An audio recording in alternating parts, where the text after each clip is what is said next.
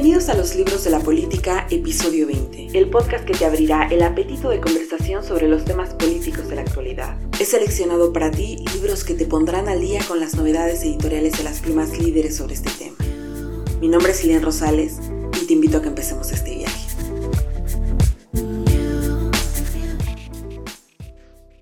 El libro que quiero comentar con ustedes el día de hoy me parece que es muy apropiado para la situación actual que estamos viviendo, en la que requerimos estar mucho más calmados y estáticos por la temible pandemia. Y lo digo porque el libro nos pide una interacción constante con el séptimo arte. Para aprovecharlo bien es necesario sentirlo y vivirlo en su totalidad, y ello requiere mucho más tiempo del que nos llevará a leer sus páginas. Pero vale la pena, lo voy a decir con total honestidad. Este ha sido uno de los libros que más he disfrutado a lo largo de los ya 20 textos que hemos comentado. ¿Por qué? Porque nos permite aterrizar la teoría política con ejemplos palpables en distintos contextos, ya que su formato es una compilación de 18 artículos diversos escritos por distintas plumas que a su vez analizan por lo menos una película. Eso nos da la oportunidad de muchas cosas, pero yo resalto las que me parecen fundamentales. Por una parte engrandece nuestro repertorio cinéfilo y por otra nos permite entender conceptos políticos en la práctica. Los compiladores son Manuel Alcántara y Santiago Mariani. Manuel es politólogo y sociólogo y actualmente se desempeña como director de Flaxo España, y Santiago es un internacionalista que ejerce como profesor.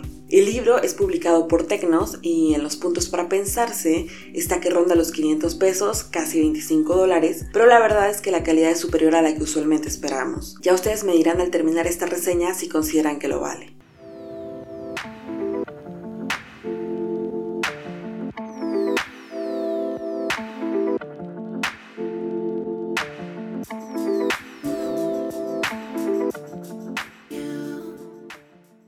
Plumas de este libro me gustaron mucho porque cada una logra tener una perspectiva innovadora. Si acaso de todos los textos, uno fue el único que no me gustó y eso creo que tiene que ver más con el estilo. Pero en general podemos hablar de tres ingredientes a lo largo de todo el texto. Teoría, descripción de la película y experiencias personales. Este trío le quita, como podrán imaginarse, formalidad, pero no rigor, porque sea cual sea el nivel de conocimiento de la ciencia política que uno tenga, es posible establecer diálogos con los autores que posteriormente se refuerzan si uno ve la película comentada. Ahora, aunque no hay una línea establecida que defina los artículos, el libro se divide en tres secciones. El poder, la construcción de lo político y la negación de la democracia. Honestamente creo que esta división no abona mucho, pero mm, cumple con su función de darle una mejor estructura al libro. Lo que sí considero que vale la pena subrayar es algo que se dice de distintas maneras a lo largo de los ensayos y que sin duda comparto, y es que el cine nos da la oportunidad de ver una parte más humana de la política, porque a los rostros les ponemos emociones y sentimientos,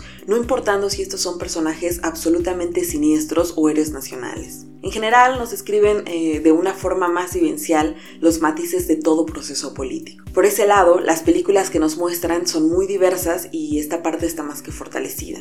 Tenemos las reseñas esperadas que se centran en el político fuerte y polémico, pero también las que se enfocan en sus colaboradores, en los enemigos, en los periodistas, las personas que padecen los regímenes, e incluso están aquellas que viven la política desde un escenario más acotado. Verbigracia, el artículo de Max Belcamero, analiza lo que pasa en la película Marea Roja. Describe una lucha de poder dentro de un submarino de los Estados Unidos en el que Ramsey es el capitán y encarna al poder ejecutivo, y luego está Hunter, quien será digamos el sublevador. Llamémoslo así, aunque en realidad estamos hablando de una persona mucho más moderada. Es en suma un enfrentamiento de dos personalidades que son necesarias para controlar el poder, ya que mientras una quiere acatar las reglas literalmente, el otro piensa más en los contextos. Ramsey, permítame citar, personifica el poder ejecutivo, el poder de pensar y actuar con decisión cuando hay peligro y bajo presiones de tiempo, en un mundo dividido entre amigos y enemigos.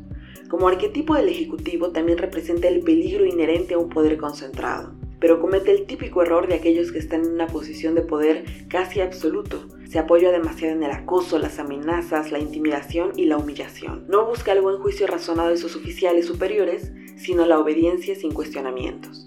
Otro de los textos que califico como buenísimo es el de Simón Pachano, que hace sobre la película El Diablo sobre Ruedas. Esta, por ejemplo, toma una película que quizá en principio no pudiera ser considerada para el propósito de este libro, pero lo entrelaza tan bien con esta noción de la política como un juego de cálculos que uno se va metiendo en una trama intensísima donde no sabes cuál va a ser el destino del conductor que está siendo perseguido sin ningún sentido por un camionero que parece que tiene el único fin de estrellarlo y sucesivamente matar. Y termino con otro de los textos que me gustó mucho y es el de la película de Hannah Arendt, una teórica que hemos leído pienso que la mayoría de los estudiosos de la ciencia política. Y aquí se muestra una vida académica que es otra de las formas de vivir la política, quizá no ejerciendo pero sí entendiendo, y que muestra la potencia que pueden llegar a tener las letras, los análisis, visibiliza esta ala como una forma de hacer presión y levantar la voz. Con esto quiero decir que el libro nos muestra muchos actores que confluyen en la política como pocas veces se permiten los textos, y me llevaría muchísimo tiempo poder explicar cada uno de ellos, porque de verdad hay elementos valiosos que creo que solo se pueden compensar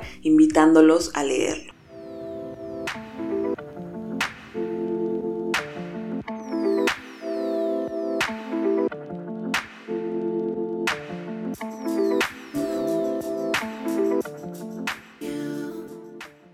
Para contribuir a estas reflexiones tan interesantes, quiero hacer una propia, sobre un documental que salió a la luz el año pasado y que estuvo nominado al Oscar al filo de la democracia. Evidentemente aquí no estamos hablando de ficción, aunque eso es lo que lo hace muy polémico, pues hay un debate sobre la fidelidad y las posturas que refleja, ya que en todo momento es posible sentir el feeling de Petra Costa, la directora. Ella cuenta sus vivencias a la par del proceso político que le permite a la izquierda tomar el poder en Brasil. Es un recuento que va de la esperanza a la decepción, lleno de contradicciones y muchas preguntas que se pueden concentrar en una pregunta. ¿Cómo es que la izquierda de Lula pasó de la victoria a la derrota absoluta con el juicio político de Dilma? Bajo esta pregunta hay un punto muy interesante que me gustaría tocar. Por un lado, se reclama a Dilma la coalición de su partido, el Partido de los Trabajadores, con el Partido del Movimiento Democrático Brasileño, ya que se consideraba que se estaba replicando lo mismo que hacían los gobernantes pasados. Dilma responde que eso fue algo que tuvo que hacer para gobernar y que si la gente no quería alianzas tendría que haber votado a más miembros de su partido en el Congreso. En la siguiente escena, Lula dice que si Jesucristo quisiera gobernar Brasil, tendría que pactar hasta con Judas.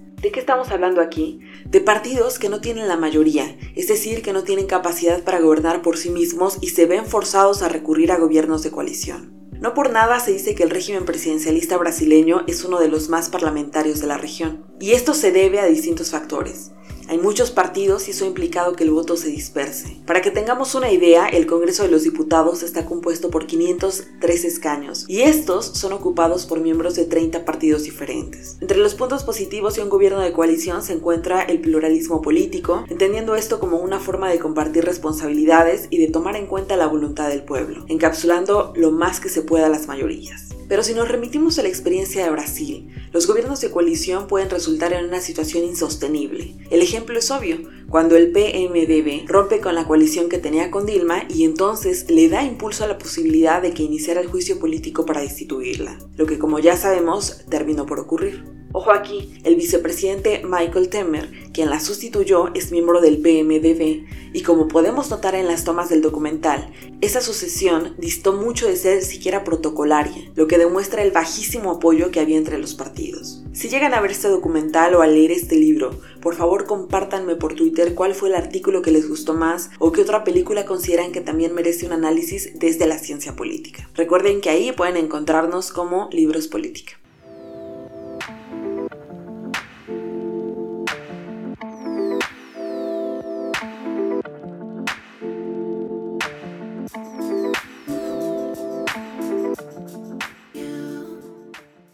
Quiero contarles algo que me llena de mucha felicidad. Hemos inaugurado oficialmente el sitio web de los libros de la política, por lo que quiero invitarlos a que se echen un vistazo por allá. La página es tal cual nuestro nombre, loslibrosdelapolitica.com, y ahí encontrarán una nueva sección que va en la misma sintonía de este podcast. Es decir, es de temática política, pero ahora desde el lado de la escritura. Podrán agasajarse con crónicas, ensayos y cuentos políticos, y nuestra novedad son ocho cuentos que dan forma a una serie que hemos llamado El Avionazo. Una expresión sutil que usamos cuando una persona ignora a otra sin decirlo explícitamente, que confronta sin llegar a ser agresiva, es un eufemismo coloquial y recientemente la política mexicana la materializó con la rifa del avión presidencial. En un momento tan surrealista solo quedaban preguntas. ¿Quién se ganaría el avión?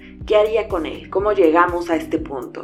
¿En qué estaba pensando el presidente? Por ello, y con el fin de darle rienda suelta a la imaginación colectiva, seleccionamos ocho cuentos coloridos, diversos y muy interesantes. Todos ellos son plumas de distintos estados de México que describen desde distintos escenarios lo que pudo ser y lo que no será. Cabe señalar que estos textos fueron escritos desde un principio por la convocatoria de una revista a la cual respetamos y admiramos, pero con la que no compartimos su proceso de selección, y menos sus resultados. Esta es nuestra manera pacífica de hacerle frente y ante este excelente resultado solo podemos expresar nuestro agradecimiento. Y también queremos decirles a todas las personas que nos mandaron sus escritos, pero que no fueron seleccionados, que sigan participando en las próximas convocatorias, porque nos halagará tener sus letras en nuestras futuras publicaciones. Muchas gracias por sintonizar este podcast. Los esperamos en el siguiente episodio de Los Libros de la Política. Muchas gracias.